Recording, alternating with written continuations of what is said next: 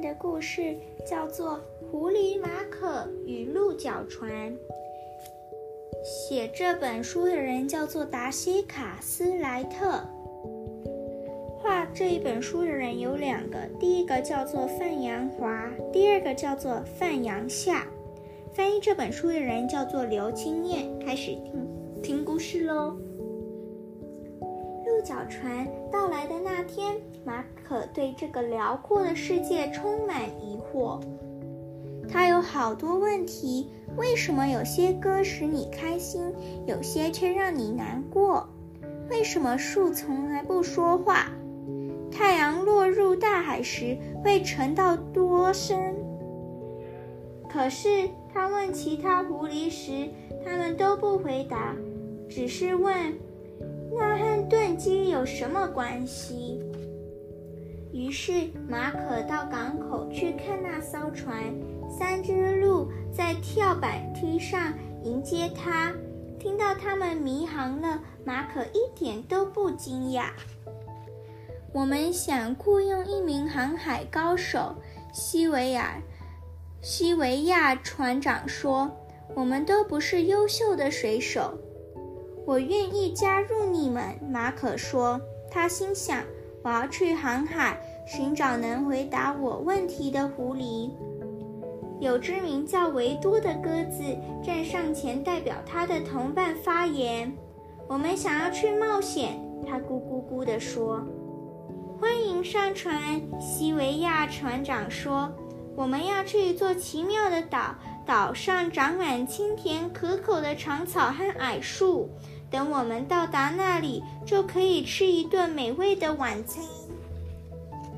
只是这趟航行比大家想象的还要艰难，雨不停地下，海浪不断打上甲板。为什么水这么湿？马可想知道。鸽子不习惯扬帆和收帆的辛苦工作，才过一天，它们就躲进。甲板下的船舱一直待在那里下棋。鹿不但担心尖锐的暗礁和凶恶的海盗，还怕晕船。他们挤在船头，等待不好的事情发生。漂流了好几天，只吃了一点脆饼，大家又失望又烦躁。我们应该留在树林里，西维亚说。鹿不该到海上来，我们应该留在公园里。维多也说，鸽子不该做粗重的工作。马可看着鹿和鸽子，狐狸不该吃素。他说：“虽然这样，我们还是得努力做好啊。”那天晚上，马可在厨房找到一本食谱，煮了一锅热乎乎的炖汤。大家恢复精神和体力。大家吃饱后，他问：“我们是不是该看一下航海图？也许可以去这里探险。”维多说：“这里会遇到麻烦。”西维亚说：“不过我们会找到那座岛，岛上长满清甜可口的长草和矮树，说不定还有狐狸。”马可心想：“可以回答他问题的狐狸。”当他们在计划航行路线，海风也徐徐吹起，吹起，暴风云渐渐变得稀薄，形成不可思议的卷云。扬帆！西维亚大喊。清晨时分，他们来到坚石迷宫。每块岩石都又高又大，很容易将船底撕裂。幸好鸽子飞在前头，引领鹿角船穿越这片浅水湾和尖石林，驶向开阔安全的海域。第二天下午，岩石岛后方突然冒出一艘海盗船，交出宝藏！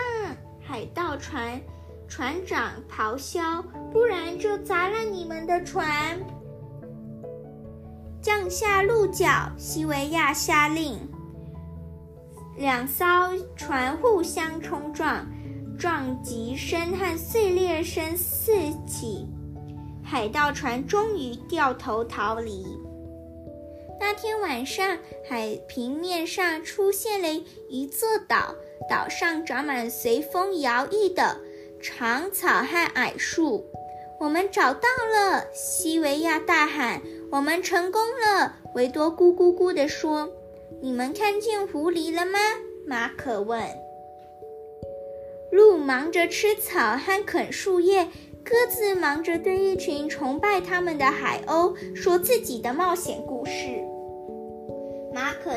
在岛上四处寻找狐狸的踪影，他什么也没有发现。我失败了，马可对西维亚和维多说：“没有狐狸，我的问题得不到解答。”什么问题？维多问。马可深呼吸：“小岛喜欢独处吗？海浪看起来比较像马还是天鹅？”怎么样才能交到好朋友？